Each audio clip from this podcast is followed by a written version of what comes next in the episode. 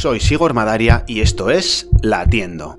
Un lienzo en blanco donde me expreso libremente para contaros la cardiología desde mi punto de vista. Una cardiología un tanto irreverente que cuestiona el status quo para adaptarse a las peculiaridades de cada paciente y sin perder de vista en todo momento que existen dos formas de vivir más.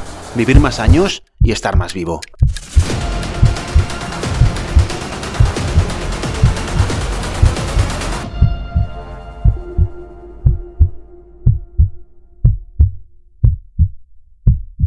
Hoy os quiero contar para qué sirve el gimnasio en la rehabilitación cardíaca. Muchas veces los pacientes no tienen opción de ingresar en un programa de rehabilitación cardíaca después de un infarto o de cualquier otra eventualidad cardiológica, bien porque su organización asistencial no lo ofrece, bien porque no cumple los criterios de su sistema para ser incluido en un programa de este tipo, o bien porque su póliza no se lo cubre. Entonces vienen a la consulta, por un lado, queriendo hacer rehabilitación cardíaca, pero sin tener del todo claro si deben o si les merece la pena invertir en un programa de este tipo. Explicábamos hace un tiempo en otro audioartículo que la rehabilitación cardíaca es mucho más que un programa supervisado y tutorizado de ejercicio para cardiópatas. Lo que pasa es que el programa de ejercicio es quizás el que más tiempo y recursos exige, y para el que a veces no hay alternativa en otro formato diferente. En cualquier consulta de cardiología se puede hacer un manejo intensivo de los factores de riesgo con educación y medicación, que es una de las labores de la rehabilitación cardíaca. O se puede asesorar al paciente sobre temas laborales, sexuales o de otra índole. También se puede derivar al paciente a un especialista en salud mental si fuera preciso. A veces habrá que derivar al especialista en respiratorio, al neurólogo o al psicólogo para poner orden en los trastornos del sueño. Rara vez la intervención nutricional de un programa de rehabilitación cardíaca va a ser tan intensiva como un programa nutricional personalizado con un o una nutricionista. En cualquier caso, todo esto se puede ofrecer y organizar de forma alternativa cuando no hay opción de hacer rehabilitación cardíaca propiamente dicha pero organizar un programa de ejercicio físico requiere una cantidad de tiempo considerable y recursos que muchas veces no están disponibles en otro formato. Y muchas veces los pacientes no saben si les merece la pena invertir en algo así. Pues bien, lo que tienen que saber los pacientes cardiópatas es que hay veces que no es necesario en absoluto y que otras veces es un elemento de la rehabilitación cardíaca muy interesante. Diría que incluso a veces imprescindible. Hoy voy a intentar explicaros los supuestos en los que el gimnasio de la rehabilitación cardíaca sería un elemento que podría considerarse necesario para los pacientes. Se resume bien en cuatro supuestos. 1. Cuando el paciente no suele ejercitarse, o mejor dicho, no solía ejercitarse. 2. Cuando el paciente no sabe ejercitarse. 3. Cuando el paciente tiene miedo. Y 4. Cuando el médico tiene miedo. Repito, cuando el paciente no suele, no sabe o cuando él o el médico tienen miedo. Me explico. Vamos a verlos uno a uno. Cuando el paciente no suele ejercitarse. Dedicamos una entrevista con Unai Arrieta al cambio de hábitos hace ya un tiempo hablando de algo muy relacionado con todo esto. Los cambios en el estilo de vida y la creación de buenos hábitos. La motivación por el susto de un evento cardiológico agudo y la fuerza de voluntad son las fuerzas motrices que ponen en marcha al paciente, lo que le lleva a ponerse las pilas en un inicio para empezar a hacer las cosas bien. Pero ni el susto es para siempre, ni la fuerza de voluntad es resistencia de voluntad. Ambas acaban caducando. Ninguna de las dos son lo suficientemente duraderas como para producir por sí solas un cambio definitivo en el estilo de vida del paciente. Por eso, el verdadero caballo de batalla de la rehabilitación cardíaca es la adherencia al programa de ejercicio a largo plazo, que suele caer al 50% a los seis meses o al año aproximadamente. O sea, que la mitad de los pacientes que hacen un programa de rehabilitación cardíaca no cumplen con las recomendaciones de ejercicio físico más allá del año. Y me atrevo a decir que son precisamente los pacientes que no solían los que siguen sin soler. Por eso digo aquello de que el gimnasio de la rehabilitación cardíaca es útil para los pacientes que no suelen ejercitarse. En los pacientes que no tienen el hábito de hacer ejercicio, el programa de ejercicio de la rehabilitación cardíaca tiene que buscar la forma de crear esa nueva costumbre tiene que conseguir que el susto y la fuerza inicial de voluntad se conviertan en inercia o en automatismos, o sea, en hábitos. Y para eso necesita cumplir dos requisitos. Uno, tiene que ser fácil y agradable, y dos, tiene que ser repetitivo.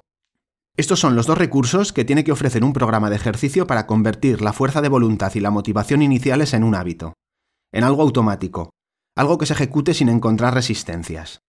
Y cuando el paciente no tiene el hábito de hacer ejercicio, repetir las sesiones en el gimnasio tiene el potencial de generar el hábito por simple repetición.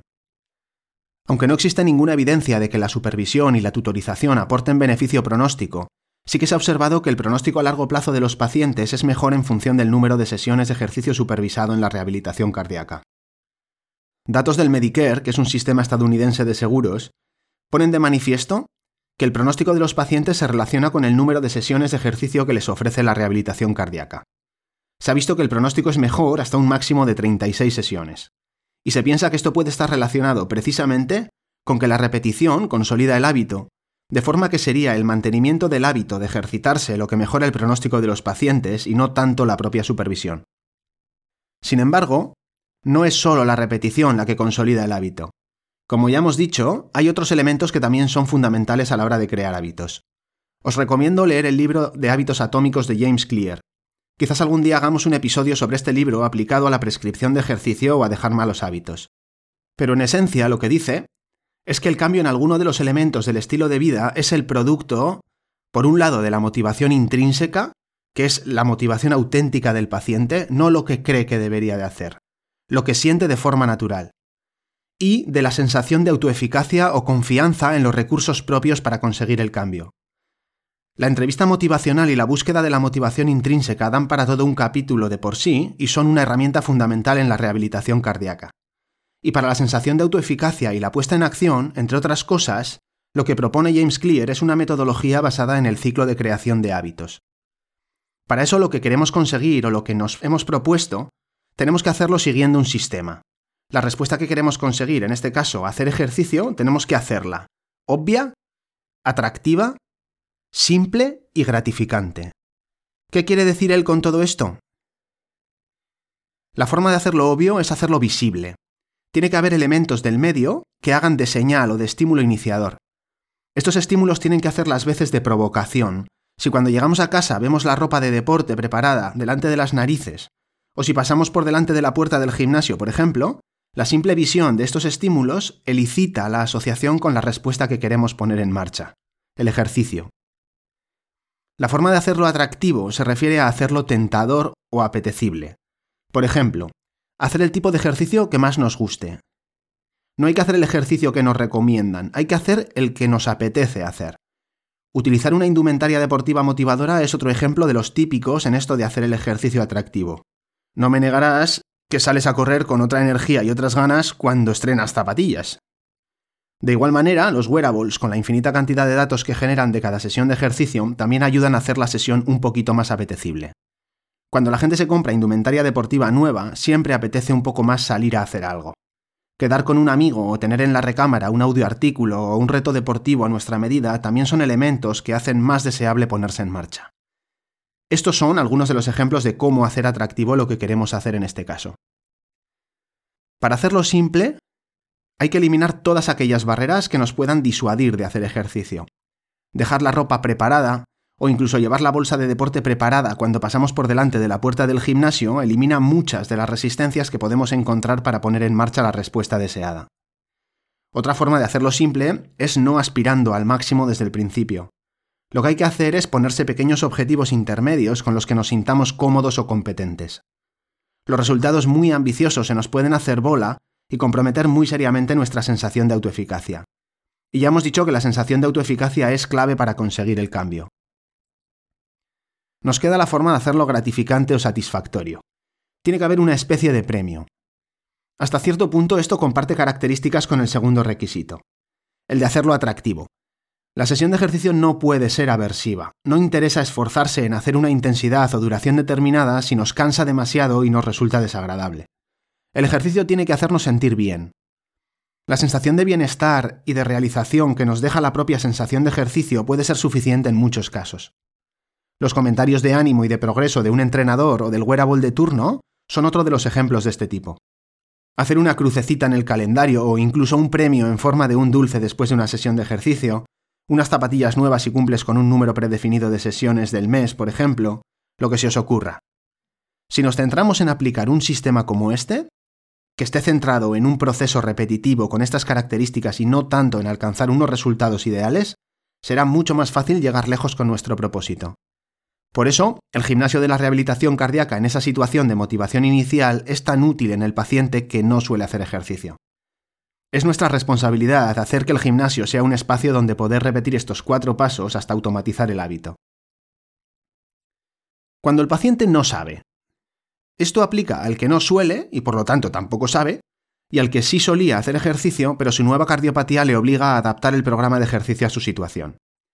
Aquí el paciente, más que supervisión, lo que necesita es un instructor. En concreto, un instructor con comunicación directa con el cardiólogo y la enfermería, y que comprenda los riesgos cardiológicos o de cualquier otra índole de cada uno de los pacientes. Y sobre todo, la estrategia concreta de gestión de cada uno de los riesgos de cada uno de los pacientes. De ahí en adelante serán el paciente y el propio instructor los que decidan él o los tipos de ejercicio y el régimen en el que lo van a llevar a cabo. Volumen, intensidad, frecuencia, progresión, tipo, etc. Aquí hay que decir que incluso los pacientes que creen saber se sorprenderían de lo que pueden aprender de alguien que sí que sabe de verdad. Al final, este criterio depende mucho del tipo de profesional que tutoriza las sesiones de ejercicio. La inclusión de un especialista en ciencias del deporte es un plus con respecto a los profesionales formados en la prescripción de ejercicio simplemente por salud. Cuando dispones de un entrenador personal, la cantidad de gente que entra en la categoría de no saber aumenta considerablemente. Pero bueno, esto último ya es canela fina y quizás no sea del todo necesario. Cuando el paciente tiene miedo. Cuando el paciente tiene miedo de hacer ejercicio, aunque soliese y sepa ejercitarse y tenga un bajo riesgo, si le mandamos a casa a hacer ejercicio, sencillamente no lo va a hacer. El miedo y las conductas de evitación son algo tremendamente habitual en los pacientes que han tenido un evento cardiológico, y el gimnasio de la rehabilitación cardíaca es el entorno ideal para el tratamiento de ese miedo. Tenemos un capítulo enterito sobre la cardiofobia en formato escrito para los que prefieren leer y en audioartículo para los amantes de este formato. Es un anecdotario personal con el que, si no os sentís identificados, seguro que os echáis unas risas. Teclead en Google Sigor Madaria y cardiofobia y lo tendréis a un clic. El tratamiento del miedo se basa en el reconocimiento de la emoción, y esto es darse cuenta de que uno tiene miedo, en la validación de la emoción, o sea, aceptar la emoción, que no es buena ni mala, simplemente está ahí y sabemos que es desproporcionada, y en hacer frente a la emoción. Hay que solucionar esa discrepancia entre el riesgo percibido y el riesgo real para eliminar las barreras emocionales que nos impiden hacer lo que nos conviene. Y esto último implica enfrentarse al miedo mediante la exposición al elemento temido. En este caso el ejercicio, el gimnasio de la rehabilitación cardíaca, al ofrecer un entorno supervisado, es el escenario ideal para una exposición controlada y gradual y un tratamiento muy efectivo en la mayoría de los casos de cardiofobia de nuestros pacientes. Por alguna razón, son muchos los pacientes que terminan un programa hospitalario de rehabilitación cardíaca y siguen con miedo y dudas con respecto a lo que pueden y no pueden hacer. Y si aceptamos que el objetivo de la rehabilitación cardíaca es conseguir un paciente que conoce y aplica las medidas del estilo de vida y un paciente seguro de sí mismo, estaríamos hablando de un auténtico fracaso terapéutico. Tenemos historias muy bonitas de pacientes que llevaban dos años evitando el ejercicio, incluso tras pasar por otras unidades de rehabilitación cardíaca, que decidieron hacer el programa con nosotros y que finalmente volvieron al CrossFit. Los niveles de confianza conseguidos son tremendos y la satisfacción personal por casos así es gasolina de la buena para seguir trabajando en esta línea. Y por último, cuando el médico tiene miedo. Hablamos de pacientes con riesgo de complicaciones, a los que les puede pasar algo de verdad. Aunque hay muchos posibles riesgos, y ya hemos hablado de ellos en alguna que otra ocasión y probablemente seguiremos hablando, a los riesgos a los que me refiero en este caso son el riesgo de hacer una descompensación de una insuficiencia cardíaca o el riesgo de presentar una arritmia maligna. No es lo mismo un paciente con un infarto sin apenas secuelas que tiene un bajo perfil de riesgo y no necesita supervisión, o uno con un infartazo que le ha tenido en la unidad coronaria dos semanas con drogas intravenosas de las duras y le ha dejado tres cuartas partes del corazón inservibles, una válvula la virulé y alguna que otra arritmia cuando hace ejercicio. Para los pacientes que pensamos que podrían debutar con una arritmia maligna o una descompensación de su insuficiencia cardíaca, la rehabilitación cardíaca tiene una serie de elementos que permiten establecer los mecanismos de seguridad para contrarrestar esos riesgos. Los mecanismos de seguridad que se movilizan en la rehabilitación cardíaca son los que os cuento a continuación. 1 un programa de ejercicio individualizado y progresivo, adaptado a la condición física y a los riesgos específicos de cada paciente. Insisto, hablaremos de los riesgos con detalle en distintos artículos. 2. Monitorización con la telemetría, es decir, con un electrocardiograma durante toda la sesión. Toma de constantes antes y después de la sesión, control de síntomas, identificación de signos de insuficiencia cardíaca, etc. 3 educación del paciente para que pueda reconocer los signos y síntomas de alarma y avisar en caso de que se produjeran. Y cuatro, que es el último pero no el menos importante, Un desfibrilador siempre disponible con un plan de actuación urgente para cualquier eventualidad.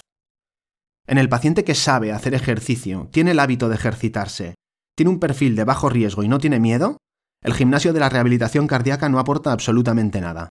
Pero cuando alguna de las cuatro patas de esta banqueta fallan, el paciente le puede sacar chispas al gimnasio de la rehabilitación cardíaca. Gracias por escuchar el capítulo hasta el final. Si te ha parecido interesante, premialo con likes, me gusta, estrellas y recursos semejantes de sus respectivas plataformas y suscríbete al podcast. Te avisaré de cada nuevo episodio. Además, comparte el contenido con tus amigos y conocidos. Con eso me ayudas a mí y quizás a un tercero a recuperar la esperanza de seguir latiendo. Por último, si tienes algún problema cardiológico y sientes que necesitas ayuda para llevar una vida activa y adaptada a ti, contacta conmigo a través de mi web sigormadaria.com. Nos vemos en el próximo episodio.